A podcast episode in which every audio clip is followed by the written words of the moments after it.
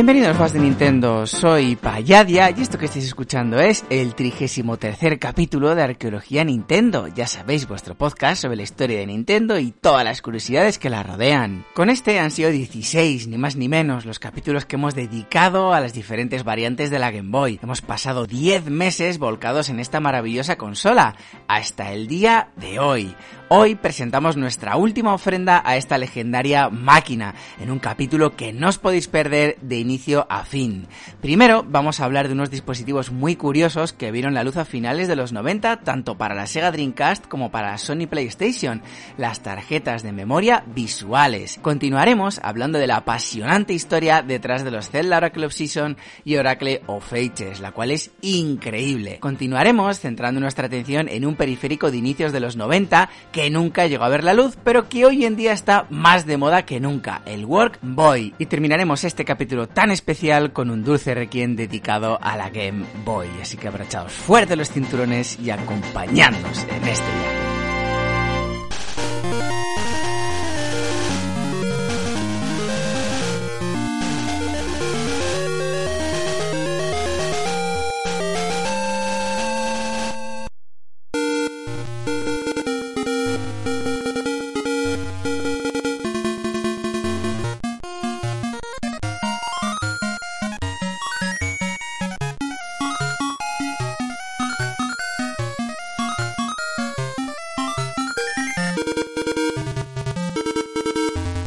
Antes de comenzar con el capítulo de hoy, dejadme por favor deciros una cosita. Ahora mismo os está hablando el Eneco del futuro, es decir, acabo de terminar de grabar el programa entero y estoy volviendo atrás para grabar este pequeño mensaje. Lo que me gustaría deciros es que, por favor, escuchéis el capítulo entero. No digo que lo escuchéis ahora del tirón, evidentemente, por favor, tomaos vuestro tiempo, solo faltaba. Pero sí que me gustaría que escucharéis el capítulo hasta el final, porque creo que ese dulce requiem al que me refiero en la introducción que he grabado al final para despedir la Game Boy, creo que ha quedado muy chulo. Entonces me gustaría que lo escuchaseis y que si ya pues además me enviáis vuestros comentarios a través de Twitter o a través de la caja de comentarios de iBox, pues pues bueno, pues la verdad que me haríais muy feliz. Así que nada, yo me vuelvo a mi presente y os dejo con el eneco de, para mí, el, el eneco del pasado. Así que venga, ahí vamos, con el capítulo de hoy. El capítulo de hoy lo vamos a comenzar hablando de unos dispositivos muy curiosos que quizá podríamos pensar que se quedan a medias. Igual no podemos considerarlos consolas como tal, pero en su momento generaron cierta repercusión y sin duda fueron realmente innovadores. Las Visual Memory Unit, las VMU.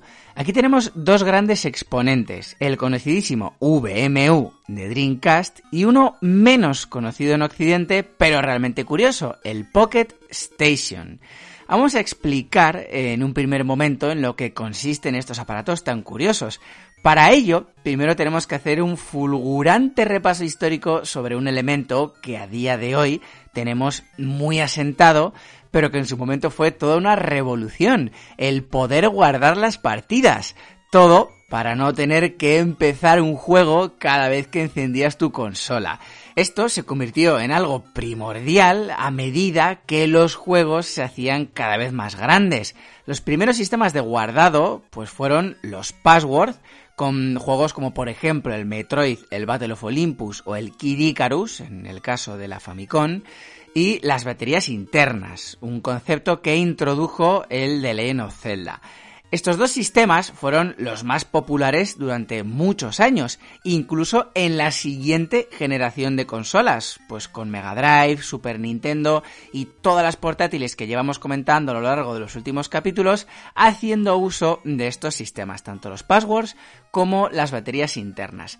Los años pasaron los formatos de reproducción también evolucionaron, dando paso a los CDs, y con ello se introdujo otro concepto que a día de hoy lo tenemos casi casi olvidado, pero que en su momento nos generó bastantes quebraderos de cabeza, las tarjetas de memoria. Incluso la Nintendo 64, pese a ampliar cartuchos, hacía uso de estas tarjetas de memoria para ciertos juegos en los que los datos a almacenar eran realmente grandes. De hecho, la de Nintendo 64 es bastante curiosa y coqueta a mi parecer. Estas tarjetas de memoria también fueron evolucionando a lo largo de los años Y en 1998 Sega con su Dreamcast introdujo la Visual Memory Unit o VMU. La VMU era realmente una tarjeta de memoria, pero incluía una pequeña pantalla de LCD similar en tamaño a la de un Tamagotchi e incluía una cruceta de control y cuatro botones, eh, botón A, botón B, Sleep y Mode. Se llegaron a publicar muchos modelos diferentes de la VMU, en diversos colores y con diversas eh, temáticas, pues como Hello Kitty, Sonic, una muy bonita eh, temática de la, de la Master System, o una, por ejemplo, de Godzilla. Si bien es cierto que a día de hoy es bastante barato o relativamente barato hacerte con una VMU, por Wallapop por ejemplo, los tenemos pues desde 15 euros más o menos, pues hay algunos modelos concretos que valen pequeñas fortunas.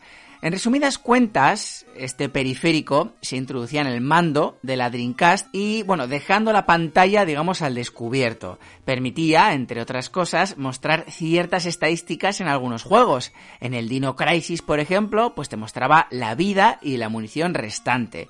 En los Resident Evil te mostraba la vida que te quedaba también. En el Ready to Rumble, un juego de boxeo, pues te mostraba el número de golpes pegados y el porcentaje de acierto.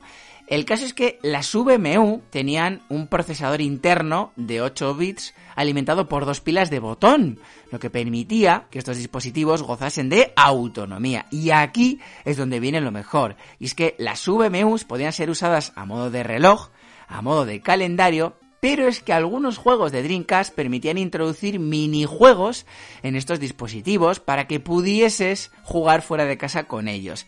En resumidas cuentas, la VMU era como una consola portátil con minijuegos que se cargaban a través de la Dreamcast. Por ejemplo, el Soul Calibur te cargaba tres minijuegos diferentes. Otro ejemplo, igual uno de los más representativos, es el Sonic Adventure, que ofrecía un minijuego muy similar al Tamagotchi, un poquito más ambicioso, conocido como Chao Adventure. Otra funcionalidad era que los VMU se podían conectar entre sí, es decir, yo podía conectar mi VMU con la de un amigo, transferirle mis datos y en el caso de algunos minijuegos se podía jugar en modo multijugador. Por ejemplo, en el Chao Adventure pues podías hacer pelear a tus mascotas entre sí. La verdad es que eran unos aparatos realmente maravillosos. Para terminar, sí que me gustaría comentar que este mundillo de las VMU de Dreamcast, pues que tiene una gran comunidad por detrás y que han sido muchos los usuarios que han creado juegos adicionales para las VMU, pues como el Tetris, por ejemplo, o el Pac-Man. La VMU de Dreamcast es muy popular en Occidente. Eso sí, otra mucho menos conocida es su, entre comillas, rival, la Pocket Station.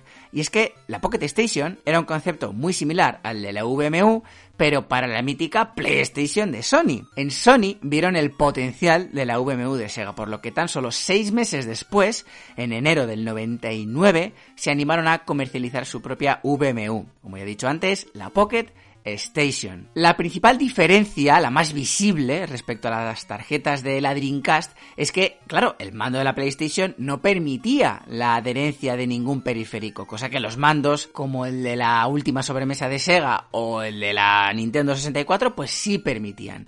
Es por esto por lo que la Pocket Station se introducía en la propia consola, en la ranura dedicada a las tarjetas de memoria, pues como si fuera una tarjeta de memoria más. Claro, en este modo la Pocket Station no ofrecía prácticamente nada más allá del guardado de datos. Eso sí, permitía la transferencia de minijuegos desde la Play hasta la Pocket Station, al igual que la VMU. De hecho, en este aspecto era mejor que la VMU, ya que los juegos eran un poco más ambiciosos y variados y las interacciones con el juego eran mejores. Es por esto por lo que mucha gente considera la Pocket Station como una auténtica mini consola portátil. Los juegos compatibles eran realmente numerosos como varios Street Fighter, el Spirit de Dragon, el Mega Man, Tales of Eternia, Metal Gear Solid Integral, Legend of Mana, Final Fantasy VIII, Grandia, en fin, muchísimos más. No puedo pararme a listar todos los juegos compatibles y todos los minijuegos porque, hacedme caso, eran muchos y muy variados. Lo que sí me gustaría comentar es que en muchas ocasiones los minijuegos te aportaban objetos o funcionalidades que luego podías emplear en el juego de PlayStation relacionado, como por ejemplo en los Yu-Gi-Oh! en los que tú podías jugar eh, al minijuego en tu Pocket Station, ir progresando o consiguiendo logros en este minijuego y luego poder conseguir cartas especiales en el juego principal de PlayStation. La verdad que era, como ya he dicho antes, una auténtica maravilla de aparatos.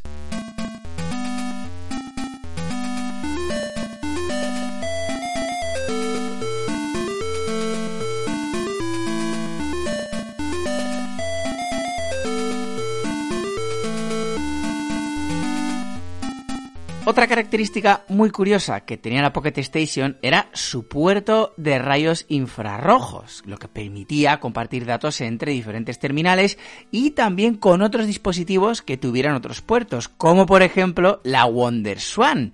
Efectivamente, la Pocket Station podía conectarse con la portátil de Bandai mediante este tipo de comunicación y para un número determinado de juegos. En total se llegaron a vender más de 5 millones de unidades, lo que hizo que el periférico fuese realmente popular en Japón.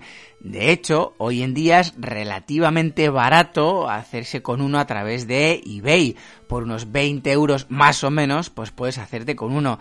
Aún así, algo hizo que nunca atravesase la barrera del país nipón, por lo que nunca llegó a Occidente. Algo que en un primer momento sí estaba planificado y prueba de ello es que hay juegos occidentales que en sus manuales de instrucciones hablan de este periférico y de cómo poder usarlos con el juego en cuestión. Un ejemplo de esto es el Final Fantasy 8. El problema es que el aparato fue tan popular en Japón que Sony no daba abasto para atender la demanda en su propio país, lo que finalmente hizo que no saliera de allí.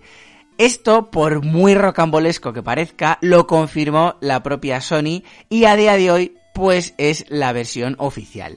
Esto hace de la Pocket Station pues una rareza con valor únicamente de coleccionismo, ya que para poder usarlo aquí necesitaríamos una PlayStation versión japonesa, juegos japoneses y la susodicha Pocket Station. Algo también realmente curioso en toda esta historia es que en el año 2013 Sony anunció la vuelta de la Pocket Station a través de la PS Vita, mediante una aplicación que permitía jugar a los minijuegos de la Pocket Station. Aún así, tampoco podemos jugar a este juego en nuestro país, ya que es una aplicación exclusiva del mercado japonés. ¿Y por qué hemos dedicado unos minutos a estos aparatos tan interesantes? Bueno, pues porque en este sentido existen corrientes que llegan incluso a colocar estos dispositivos como competidores de las consolas portátiles del momento.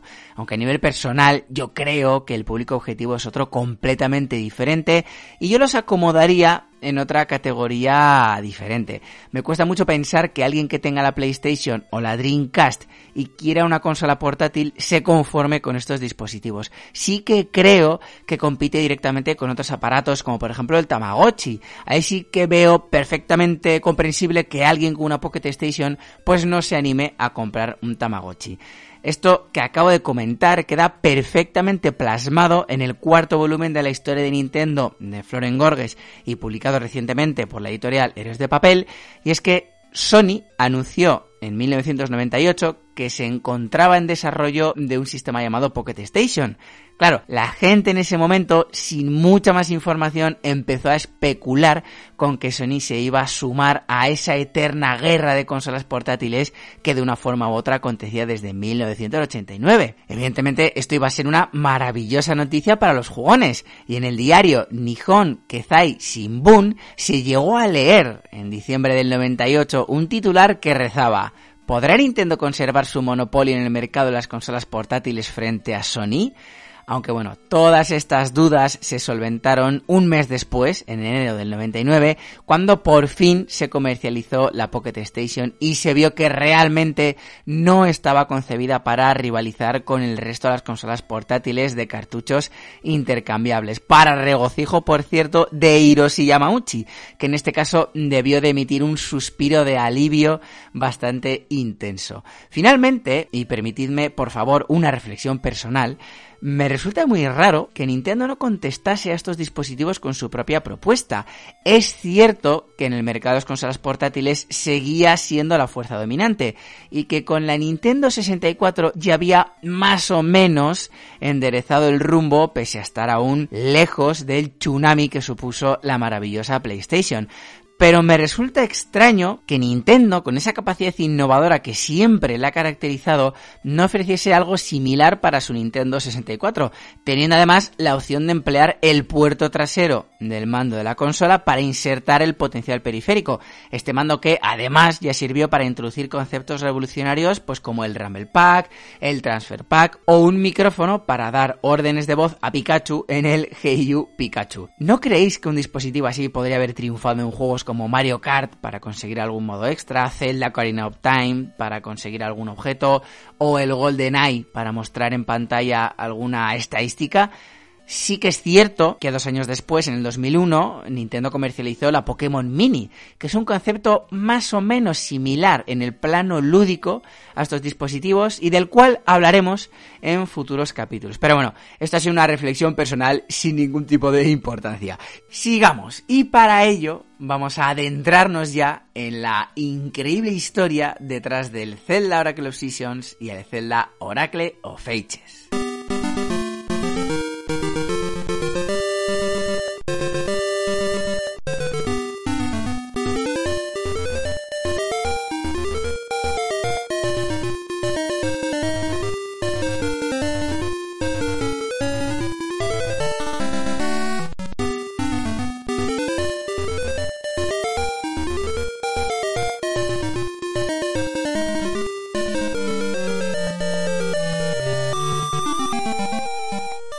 Pleno 2021 analizamos el resultado, simplemente lo vemos de una forma un tanto superficial, podríamos pensar que Nintendo lo tenía todo planeado que Nintendo quiso darle un final poético a su maravillosa primera familia de Game Boy, esa que comenzó en el 89 y que fue evolucionando poquito a poco, primero con la Game Boy Pocket, luego con la Lite y finalmente con la Game Boy Color. Y es que el 7 de febrero del año 2001, Nintendo publicó los maravillosos The Legend of Zelda Oracle of Season y The Legend of Zelda Oracle of Ages.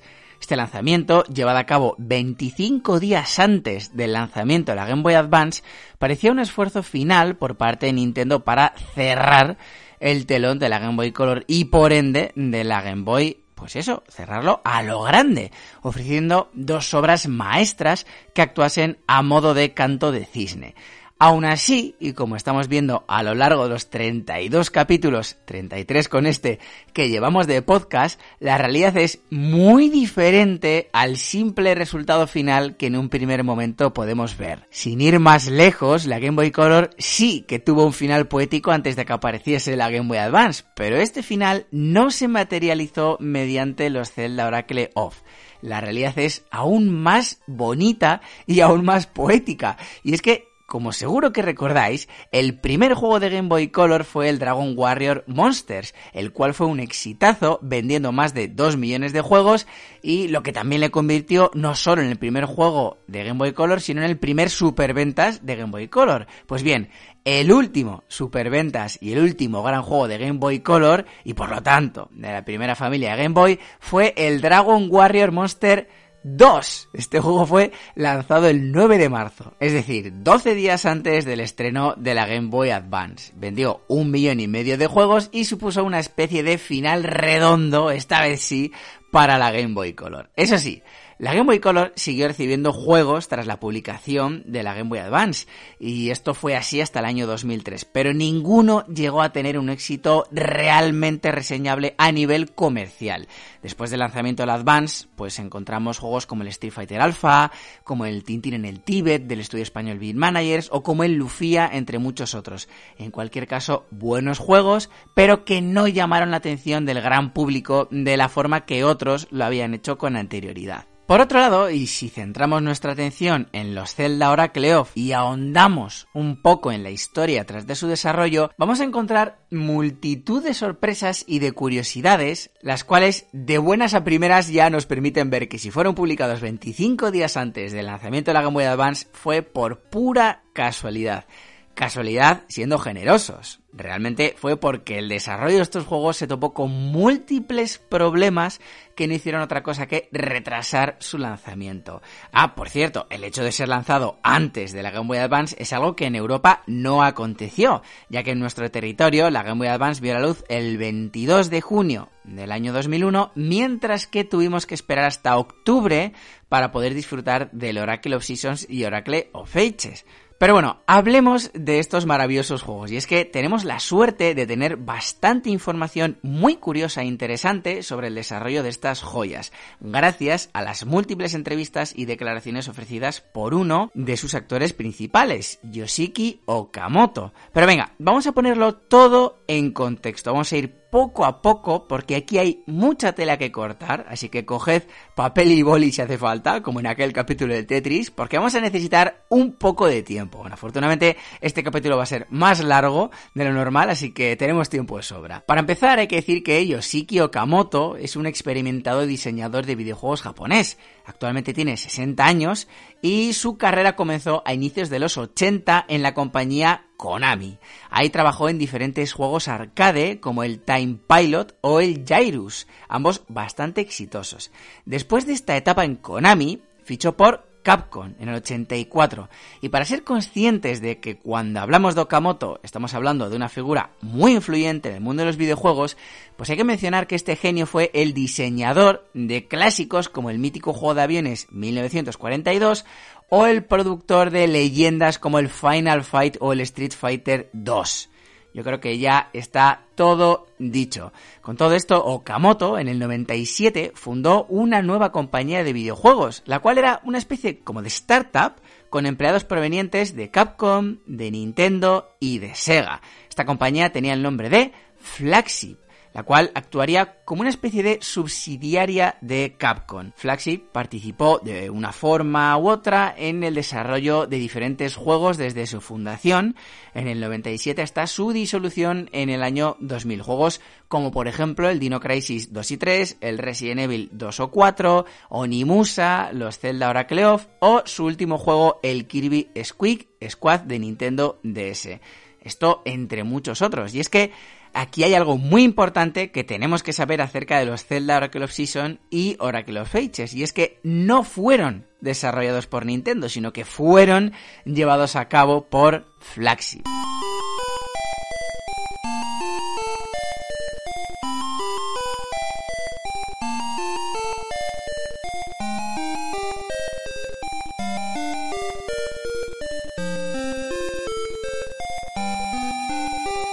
La pregunta que deberíamos hacernos en este punto es ¿Cómo puede ser que Nintendo, tan recelosa como es con sus sagas principales, se animase a confiar en una compañía externa para llevar a cabo el desarrollo de la siguiente entrega de Zelda, una de sus sagas principales?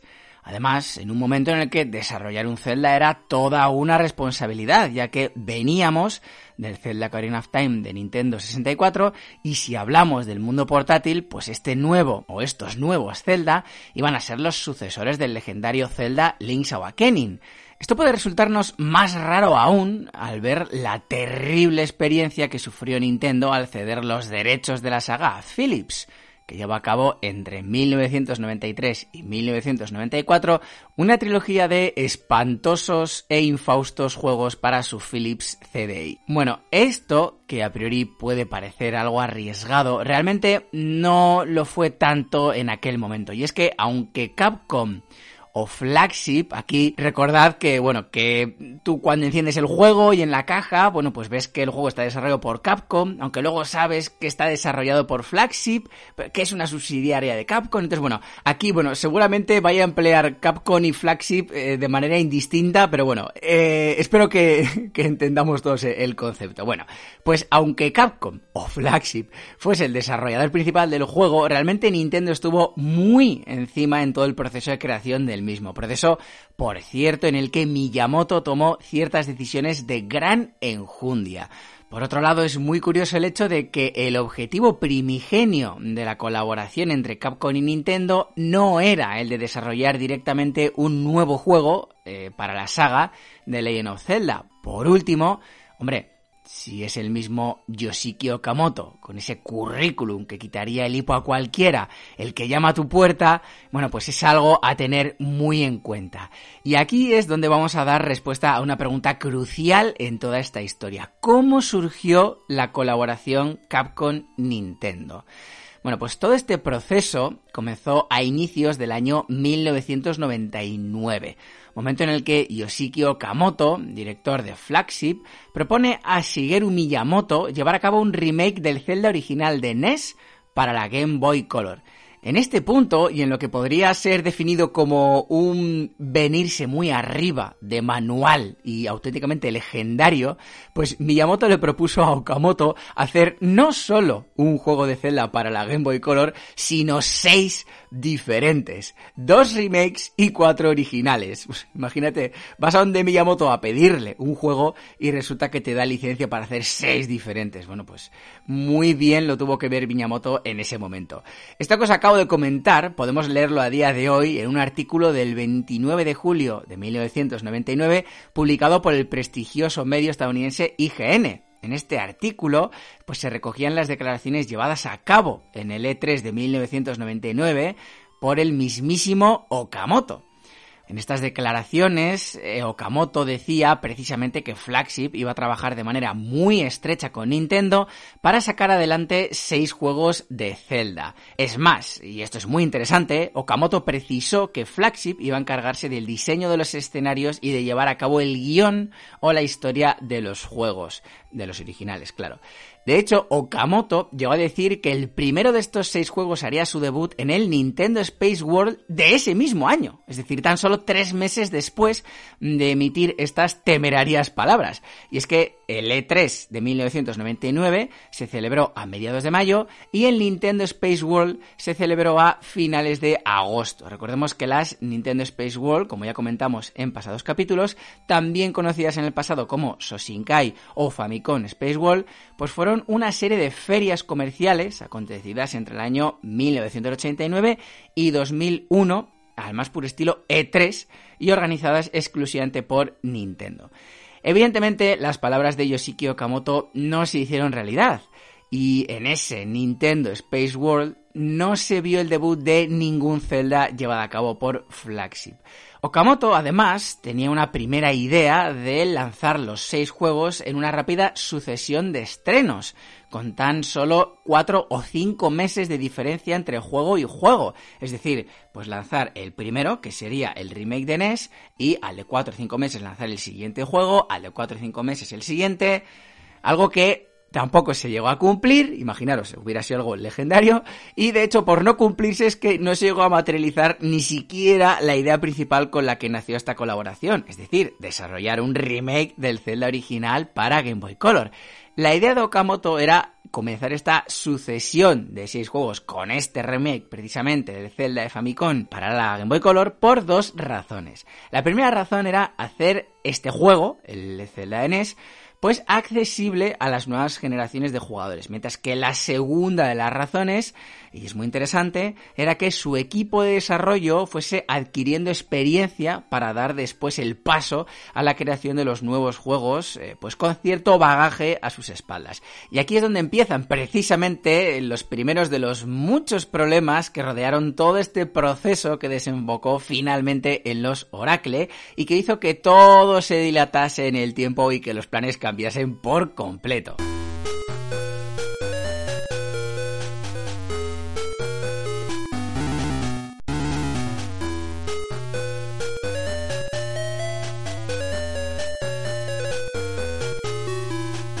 Primero de los problemas es que al equipo de desarrollo de Flagship no le interesaba para nada la idea de hacer un port del juego de NES para Game Boy Color. Ellos querían empezar con los juegos nuevos ya mismo. Como podéis entender, esto suponía un problema importante. Y una de las personas que abogaban por saltarse este primer hito era el mismísimo director del equipo de trabajo de Flagship en aquel momento, un tal Hidemaro Fujibayashi, el cual actuó no solo como director de los Oracle, sino que también fue el director del futuro Zelda Miniscap, también desarrollado por Capcom. pero aún hay más, y con esto me estoy adelantando, pero bueno, yo creo que es el momento adecuado para decir que el resultado de estos Zelda de Game Boy Advance y de Game Boy Color satisfizo tanto a Nintendo que Hidemaru Fujibayashi fue finalmente fichado por la compañía de Kyoto y hasta el día de hoy ha actuado como director principal de juegos como The Legend of Zelda Skyward Sword o The Legend of Zelda Breath of the Wild. De hecho, Fujibayashi es el director de la tan ansiada secuela del Zelda Breath of the Wild otro con un currículum de infarto. Madre mía. Bueno, el caso es que todo esto no impidió el hecho de que el equipo realizase diferentes pruebas con el Zelda de NES que fueron consideradas como satisfactorias por parte de Miyamoto. Esto lo confirmó el mismísimo Shigeru en una entrevista llevada a cabo para la prestigiosa revista Weekly Famitsu a finales de agosto del 99, precisamente en ese Nintendo Space World en el que supuestamente iba a ver la luz el primero de los juegos fruto de la colaboración de Capcom y Nintendo. Por cierto, en esta misma entrevista, Miyamoto confirmó que no iba a existir finalmente ningún port del Zelda de NES para Game Boy Color y que los nuevos juegos de Game Boy Color iban a ser 3 y que, os leo de forma textual, nos gustaría lanzar el primero este año. Probablemente comenzaremos a finales de este año o en la primavera del próximo y si todo va bien, las secuelas seguirán en intervalos de alrededor de 3 a 4 meses. Algo que finalmente está muy lejos de lo que realmente acabó pasando. No solo en lo que respecta a la fecha de salida, que no fue a finales del 99 ni por asomo, no solo por el hecho de que los juegos no salieran en intervalos de 3 o 4 meses, sino que también en lo relacionado con el número de juegos, que no fueron 3, finalmente fueron 2. O sea, como vemos en las declaraciones de Miyamoto, es que finalmente no dio una eh, vemos que aquí, bueno, pues en aquel momento se hacían declaraciones, pues casi casi sin importar cuál iba a ser el resultado final. El segundo de los problemas que enfrentó Flagship, y es algo que Okamoto pronunció en una entrevista llevada a cabo para el medio japonés Ki no Ue no Imichu Kichi, es que Flagship comenzó con una metodología de trabajo bastante diferente a la que Nintendo y Miyamoto suelen llevar a cabo lo que conllevó a múltiples retrasos, quebraderos de cabeza, pérdida de dinero y lo más importante, contribuyó a que el aspecto gráfico del juego fuese tan parecido al Zelda Link's Awakening. El caso es que, como comenta Okamoto, Flagship comenzó diseñando el mapa y el guion en un primer lugar para después centrarse en los aspectos jugables. Esto hizo que los mapas que en un primer momento habían sido diseñados tuviesen que ser modificados muchísimas veces para que todos los aspectos jugables encajasen de una forma adecuada. Además de esto, en Flagship se encontraron con el problema de las dimensiones de la pantalla de la Game Boy Color, la cual era bastante más estrecha que la de una televisión. Esto nuevamente supuso un gran problema y no hizo más que añadir dificultades a los desarrollos del juego. Con todo esto el tiempo pasaba y aunque el trabajo llevado a cabo no tenía mala pinta, no se terminaba de ver un progreso consistente. Y es en este momento en el que Yoshiki Okamoto acudió a Miyamoto en busca de ayuda. Fue en este preciso instante en el que Miyamoto le propuso dejar a un lado el port y llevar a cabo una trilogía de juegos completamente nueva en la que cada uno de los juegos estuviese enfocado en un aspecto concreto del gameplay. El nombre que se le dio a esta trilogía en un primer momento fue Triforce Series. Aquí un pequeño apunte para los oyentes que no estén muy familiarizados con la franquicia de Zelda. Bueno, pues explicado de una forma muy breve, el Triforce es una reliquia compuesta por tres partes, la cual es la fuente de todo poder en el mundo de Irule. Las tres partes que componen el Triforce son la fuerza, representada por Ganon, el malo de la saga, la sabiduría, representada por Zelda, la princesa Zelda, y el coraje, representado por el protagonista, Link. De esta forma, los tres juegos iban a conocerse en un primer momento como Mystical Seed of Power, Mystical Seed of Wisdom y Mystical Seed of Courage, o traducido al castellano, la semilla mística del poder, semilla mística de la sabiduría y semilla mística del coraje. Como bien recogió nuevamente el medio IGN, el Mystical Seed of Power iba a ser un juego que iba a estar basado en las cuatro estaciones y en la capacidad de poder cambiar de estación de forma dinámica durante el juego. El Mystical Seed of Wisdom iba a estar basado en el color, en el concepto del color y con diferentes áreas, eventos y herramientas construidas alrededor de este colorido concepto. Mientras que el Mystical Seed of Courage iba a estar basado en el tiempo y en la capacidad de poder variar entre la mañana, la tarde, el atardecer y la noche a nuestro antojo durante la aventura pues para resolver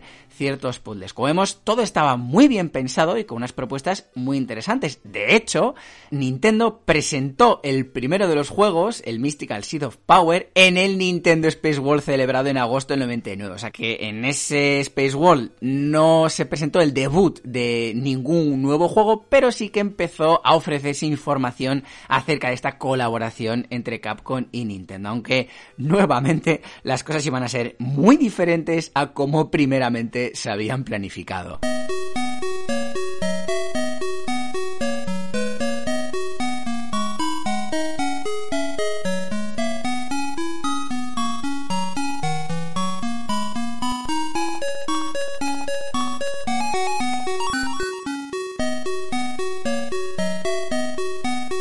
Vez establecida esta nueva hoja de ruta, Flagship reutilizó parte de lo que había hecho para el remake del Zelda de NES en el Mystical Seed of Power, el relacionado con las estaciones del año. En este momento es preciso comentar que los tres juegos iban a estar relacionados entre sí, es decir, cada uno de ellos iba a ser un juego entero por sí mismo, pero a su vez, si tú te pasabas uno de ellos, mediante una comunicación entre juegos, pues iba a afectar al siguiente Zelda que tú jugases. Nuevamente, la mejor fuente de información en este caso, IGN, nos dijo en el año 2007 que Nintendo se planteó el uso del teléfono móvil y un adaptador especial para poder realizar la transferencia de datos entre los juegos. En este caso, el accesorio elegido para llevar a cabo este trabajo iba a ser el móvil Game Boy Adapter el cual hablaremos en un futuro cuando nos adentremos en la historia de la Game Boy Advance, ya que es un adaptador que está más enfocado a la Game Boy Advance que a la Game Boy Color. Aún así, viendo que toda esta comunicación entre juegos mediante el móvil y el accesorio pues iba a ser un engorro absoluto, finalmente se optó por una solución mucho más sencilla, los passwords, es decir, que cuando tú terminases un juego te iba a aparecer un password que podías introducir en el siguiente juego que tú jugases, pues para que hubiese ciertos cambios en, pues en el desarrollo de, ese juego. Aún así, los problemas aparecieron nuevamente, y es que la conexión entre los tres juegos mediante el uso de passwords era algo realmente complicado, por lo que nuevamente Shigeru Miyamoto recomendó a Capcom el reducir el número de juegos de 3 a 2. Y eso que Nintendo y Capcom lo tenían todo muy bien pensado, incluso la planificación temporal. Eh, finalmente se había planificado lanzar el primero de los juegos, el Mystical Seed of Power, en verano del año 2000. Seis semanas después, el Mystical Seed of Wisdom. Y finalmente, en navidades de ese año, eh, del año 2000, el Mystical Seed of Courage. Vamos, que eso que comentado al principio de toda esta historia, eso de lanzarse a escasos 20 días del lanzamiento de la Game Boy Advance, pues bueno, fue por pura casualidad. Bueno, el caso es que el número de juegos fue reducido a dos. En ese momento, el Mystical Seed of Power fue rebautizado a The Legend of Zelda Oracle of Seasons, y este se mantuvo tal cual, con la temática de poder cambiar de estación al antojo del jugador mientras que el Mystical Seed of Wisdom se transformó en el The Legend of Zelda Oracle of Ages, el cual mantuvo la base del color con diferentes áreas, eventos y herramientas construidos alrededor del concepto del color y a su vez absorbió el concepto de los viajes en el tiempo, paradigma sobre el que iba a girar el último de los juegos, el Mystical Seed of Courage, que fue totalmente cancelado. Aquí hay una curiosidad que sí me gustaría destacar, y es que eh, como todos sabemos, el primer Zelda en castellano eh, fue el Zelda Majora's Mask, que es uno de sus rasgos distintivos. Pues bueno, eh, si toda esta primera planificación de los Mystical Seed of Power, Mystical Seed of Wisdom y Courage se hubiera llevado a cabo, a lo mejor, no se sabe, esto es una especulación total y absoluta, una paja mental que me he hecho yo, a lo mejor el primer Zelda en castellano que nos hubiera llegado a nuestro país hubiera sido el Mystical Seed of Power en vez del Majora's Mask.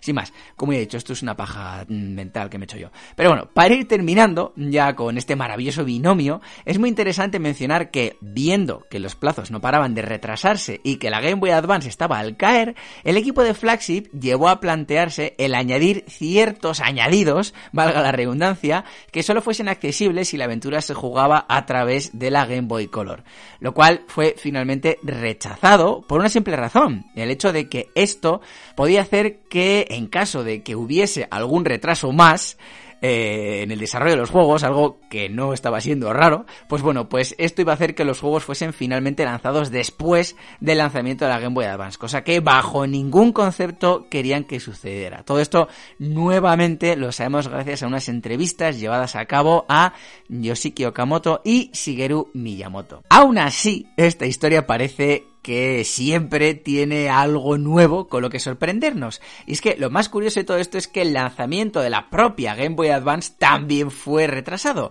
de agosto del año 2000 a marzo del año 2001. Este retraso hizo que el flagship, con el beneplácito de Nintendo, finalmente se animase a introducir esas funcionalidades extra que no es que sean decisivas, pero que suponen una curiosidad muy interesante. De esta forma, si tú jugabas el Zelda Oracle of Season u Oracle of Ages en una Game Boy Advance, existían dos diferencias. La primera es que la paleta de colores de los juegos era más clara, debido a que la pantalla de la Game Boy Advance era más oscura. Y la segunda es una tienda con artículos exclusivos que tan solo podía accederse si se jugaba desde una Game Boy Advance. En fin, una interesantísima curiosidad. Con todo esto, The Legend of Zelda Oracle of Seasons y The Legend of Zelda Oracle of Ages vieron la luz de forma simultánea el 27 de febrero en Japón y el 14 de mayo en Estados Unidos y el 5 de octubre en Europa. Aquí es digno mencionar que finalmente se descartó el lanzamiento secuencial, como vemos, otro cambio de planes.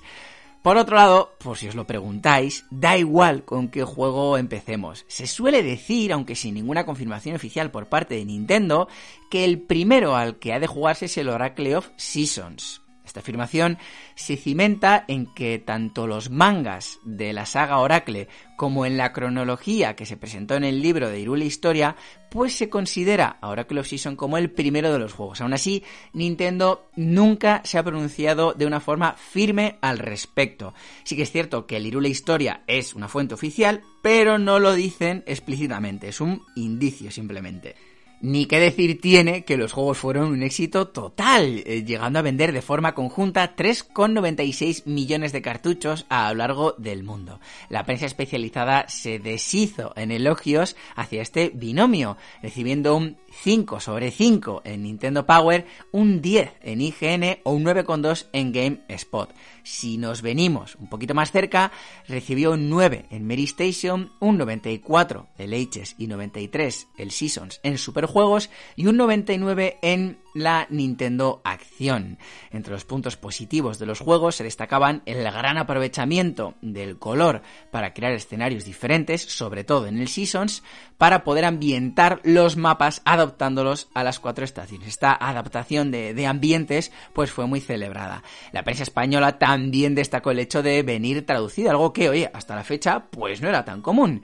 Y respecto a Nintendo, pues también quedó encantada con el resultado. Prueba de ello es que la colaboración entre Capcom y Nintendo se vio extendida a dos juegos más, en este caso para la nueva Game Boy Advance, el, esta vez sí, remake o port de la Link to the Past, el cual incluía una aventura multijugador extra, la Forest Wars, y el Zelda Minis Cup, ambos desarrollados nuevamente por Flagship y de los que hablaremos en el futuro en Arqueología Nintendo. Destacar también la curiosidad antes mencionada, que Nintendo acabó tan satisfecha con el trabajo realizado que ficharon al director de estos cuatro juegos, Hidemaro Fujibayashi. Bueno, y con esto ya terminamos con la historia de los maravillosos Zelda, Oracle of Season y Oracle of Ages, y vamos a pasar a hablar de un periférico muy curioso que, pese a ser desarrollado en 1992, está muy de moda en la actualidad, el Work Boy.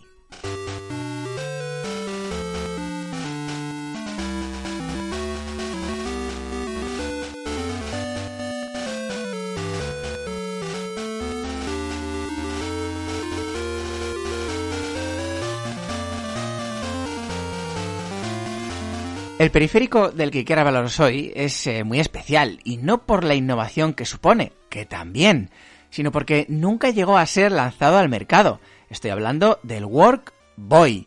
Lo más curioso de este dispositivo es que estuvo inicialmente planificado para ver la luz en el año 1992, pero un conjunto de razones hizo que finalmente no se materializase dicho lanzamiento.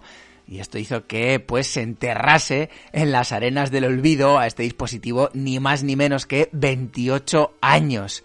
No ha sido hasta diciembre del año 2020 cuando se ha dado a conocer la historia detrás de este maravilloso aparato que ya todo el mundo tenía absolutamente olvidado. Seguro que los más curiosos y las más curiosas han oído hablar de este Workboy, y es que bastantes medios informativos relacionados con el mundo de los videojuegos cubrieron esta noticia, pues de una forma u otra, a finales del año pasado. Me refiero a medios como Hobby Consolas, Sakata, IGN, Juegos ADN o Station, entre muchos otros. Aún así, pese a que muchos medios eh, hayan hablado de este periférico, eh, únicamente tenemos que agradecer a una persona en concreto el hecho de que hoy tengamos detalles de primerísima mano sobre el Workboy. Esta persona es Liam Robertson, uno de los responsables del canal de YouTube Did You Know Gaming. Este canal se centra en realizar vídeos sobre curiosidades eh, del mundo de los videojuegos y la verdad es que es muy recomendable. Yo lo suelo usar un montón como fuente de información para muchos temas. Bueno, pues después de llevar a cabo una encomiable labor de investigación que le ha llevado eh, hasta los mismísimos creadores del Workboy, Liam publicó una especie de documental de unos 28 minutos relatando toda la historia detrás tanto del periférico como del proceso mismo de investigación que llevó a cabo. Es un vídeo realmente valioso que podéis ver en el canal que he mencionado antes, You Gaming, el cual evidentemente empleado como fuente principal para todo lo que voy a contar sobre este dispositivo. Os voy a dejar el link en la descripción de este episodio por si queréis curiosear más. Pero bueno, vamos al lío. ¿Qué es esto del Workboy? Bueno, pues dicho rápido, mal y pronto, el Workboy es un periférico que transformaba la Game Boy en una especie de PDA. Claro, haciendo este capítulo y reflexionando sobre esto, me he dado cuenta de que me estoy haciendo viejo. Eh, bueno, nos estamos haciendo viejos, lo siento. Aunque muchos de nosotros sabemos lo que es una PDA, pues igual los más jovenzuelos del lugar no saben lo que es, ya que con la llegada de los smartphones, esto de las PDA perdió fuelle en un tiempo récord. Y es que los móviles de hoy en día son, además de muchas cosas, PDAs. Pero venga, para los y las más jóvenes, una Personal Digital Assistant, asistente personal digital, eh, o simplemente PDA, es una especie de ordenador de bolsillo o una especie de agenda electrónica de bolsillo. Eran unos dispositivos con una pantalla táctil, un lápiz stylus como el de la Nintendo DS, normalmente con acceso a internet y que permitían pues eh, tener un calendario, una lista de contactos, un blog de notas, mandar mails, navegar por internet y bueno, pues las más avanzadas permitían reproducir también músicas o, o vídeos. Estos dispositivos tuvieron mucha presencia a finales de los años 80 y a inicios de los 90, bueno, inicios mediados, incluso finales de los 90, gracias a grandes compañías como Casio, Sharp o HP y estaban enfocados sobre todo al mundo empresarial. Eran vistos como una herramienta de trabajo más. Un dato muy curioso sobre las PDA es que la primera mención al término PDA aconteció en el año 1992 en la Consumer Electronic Show, en esas míticas ferias que ya hemos ido hablando en el pasado, en las que también eh, se presentaban eh, videojuegos hasta el nacimiento del E3. Bueno, pues en este Consumer Electronic Show de 1992, Apple presentó su PDA Apple Newton, la cual, por cierto, fue un rotundo fracaso, ya que la tecnología aún estaba en, no estaba en su punto más maduro para poder llevar a cabo una PDA como la que Apple deseaba, una PDA, digamos, a, pues digamos, eh, más popular en este caso. Bueno, poco más eh, que decir sobre las PDA, más que a finales de los 90, a principios de los 2000, pues que con la introducción de sistemas operativos dedicados, sobre todo el de Windows, pues hizo que las PDA tuviesen unas funcionalidades similares a lo que hoy en día tenemos en nuestros smartphones. Después de eso, pues como ya he dicho, al aparecer los smartphones, el mundo de las PDA sufrió un ocaso rápido y absoluto. Una vez hecho este paréntesis, eh, pues eso, esencialmente, el Boy era un dispositivo que permitía convertir tu Game Boy en una especie de PDA gracias a un teclado. que se conectaba directamente al puerto del cable link. Y es que el Workboy era esencialmente eso, un teclado que se conectaba a la Game Boy y que servía para trabajar con el software que venía en un cartucho dedicado. En este cartucho había un montón de aplicaciones, una de ellas, de hecho, súper curiosa, era una especie como de mapa mundi en el que salía información de todos los países y en cada país, eh, los más representativos, eh, sonaba el himno, el himno de, de cada país. Era la verdad que una aplicación muy, muy curiosa. Y bueno, en su momento, a inicios de los 90, la verdad que el Workboy tuvo presencia en la prensa especializada, siendo mencionado en múltiples artículos antes de que desapareciera por completo. Por ejemplo, en la Nintendo Power, la revista oficial de Nintendo en Estados Unidos, pues se habló de la Workboy en varias ocasiones. Eh, este Workboy contó con la licencia oficial de Nintendo y fue diseñado por la empresa británica Source Research and Development. Iba a ser producido por la empresa americana Fabdeck bajo la supervisión de Nintendo. La patente, accesible eh, a, través de Internet a día de hoy, fue solicitada por la propia Nintendo el 22 de enero del 92. El dispositivo llegó incluso a presentarse mediante un prototipo en la Feria Tecnológica Consumer Electronics Show del 92, la misma que hemos hablado antes, en la que Apple presentó su, su malograda eh, PDA. Y lo cierto es que el Warboy recibió críticas muy positivas en su momento. Aunque bueno, no todas las críticas fueron positivas.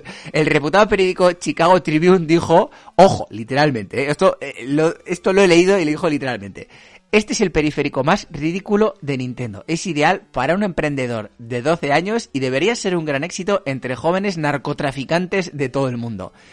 Bueno, eh, madre mía, cómo andaba la prensa en aquel momento.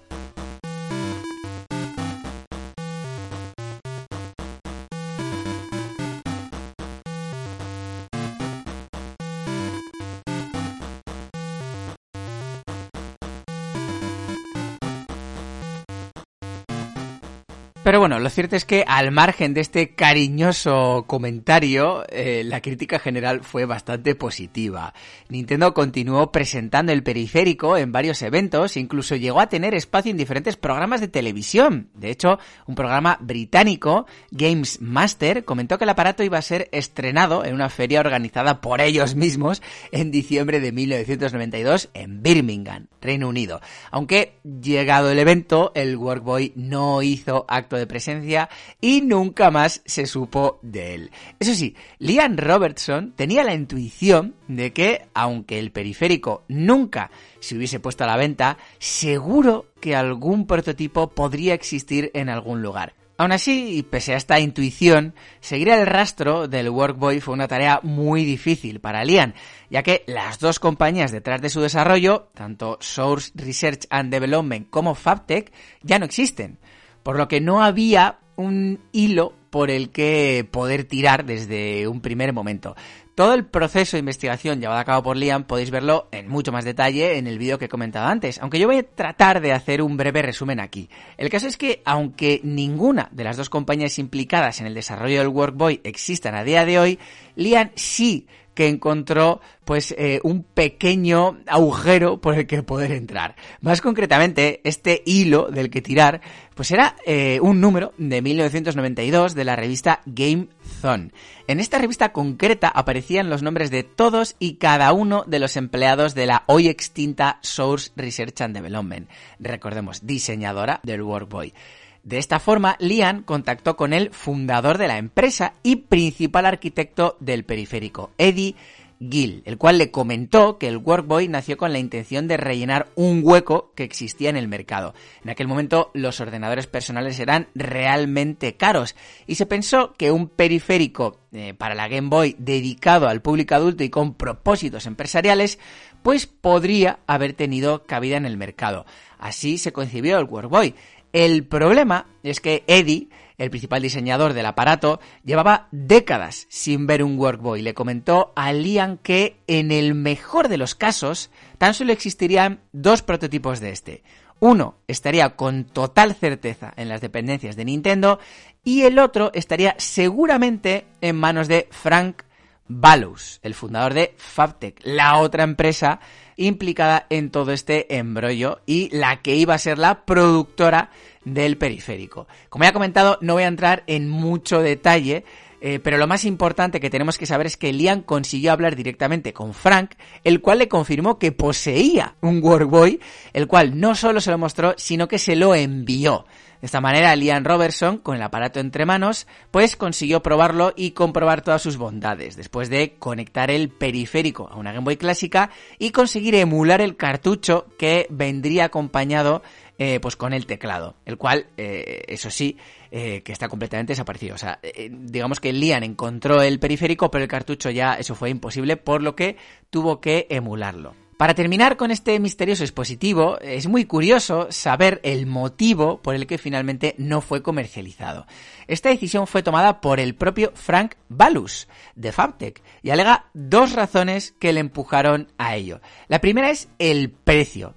Y es que Claro, el Warboy iba a valer más o menos, tenía, iba a tener un precio cercano a los 100 eh, dólares, más o menos. ¿Qué es lo que pasa? Que en el momento del desarrollo, el precio de la Game Boy se redujo. Se redujo a 90 dólares y esto hizo que el periférico valiese más que la propia consola. Esto hizo ya que mm, se empezase a ver desde tanto desde Fabtech como desde Soul Research and Development como desde Nintendo, se empezó a ver un poco ya con, menos buenos ojos. La otra de las razones es realmente rocambolesca y es que el 4 de julio de 1993 aconteció una aparatosa explosión en la fábrica Sumitomo Chemical Company en Nihama, Japón el cual era uno de los principales proveedores de una resina muy específica que se usaba para fabricar los chips que se empleaban en las memorias de RAM que formaban parte del Workboy. Claro, esto hizo que el precio de estas memorias de RAM se disparasen en aquel preciso instante,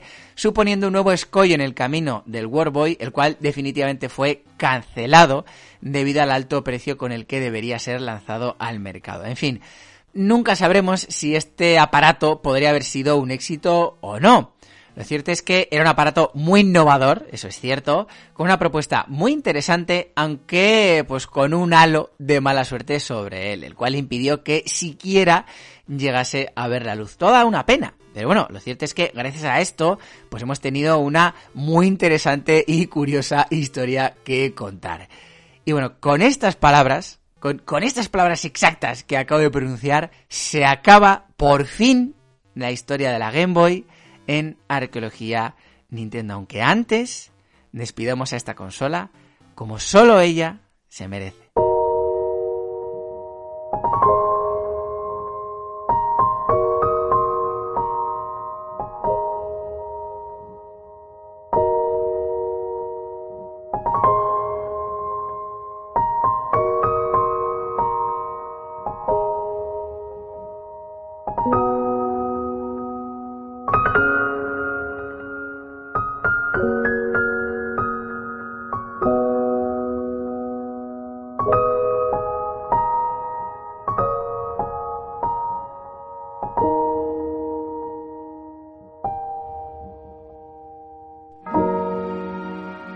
Game Boy, la consola eterna. Es mi consola, es tu consola, es la consola de todos y de todas. Una consola para niños, jóvenes y adultos. Una consola para el público femenino y para el público masculino. Una consola que contentaba tanto a los jugadores más superficiales, con juegos como el Tetris o el Doctor Mario, como a los jugadores más exigentes, con juegos como el Metroid 2 o el Final Fantasy Legend.